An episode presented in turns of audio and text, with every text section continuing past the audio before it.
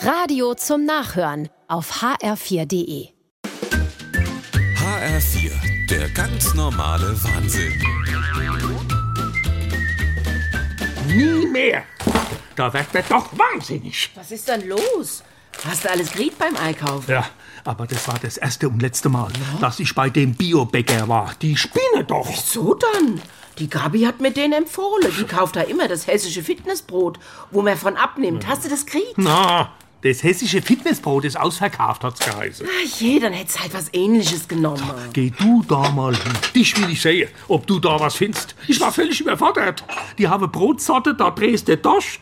Karotte Kaiserkruste hat sie mir empfohlen. Calcium Omega 3 Marathonbrot. Sogar Optimistenbrot haben die. Das wäre doch was für dich, so negativ wie du immer bist. Was? Wie kann man sich dann so aufregen, nur weil der Bäcker eine große Auswahl hat? Kürbiskern, Chia, Bergziegenbrot. Wer denkt sich dann so Name aus? Dinkel, Vollmilch, Walnussstange, glutenfreies Bergsteiger, Kot, Schrot, Brot, Das klingt alles sehr gesund.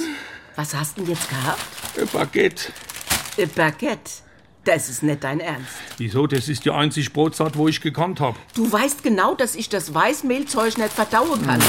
Und du auch nicht. Dann jammerst du wieder rum, dass du so aufgebläht Da bist. bin ich lieber aufgebläht, als dass ich so ein Brotwahnsinn unerstützt. Gut, dann gibt's halt gar Fitnessbrot, gibt's halt Baguette zum Abendessen, blähen wir halt auf. Ja, Kastanie, Käfir, Klosterbrot, da langst du dir doch an den Kopf.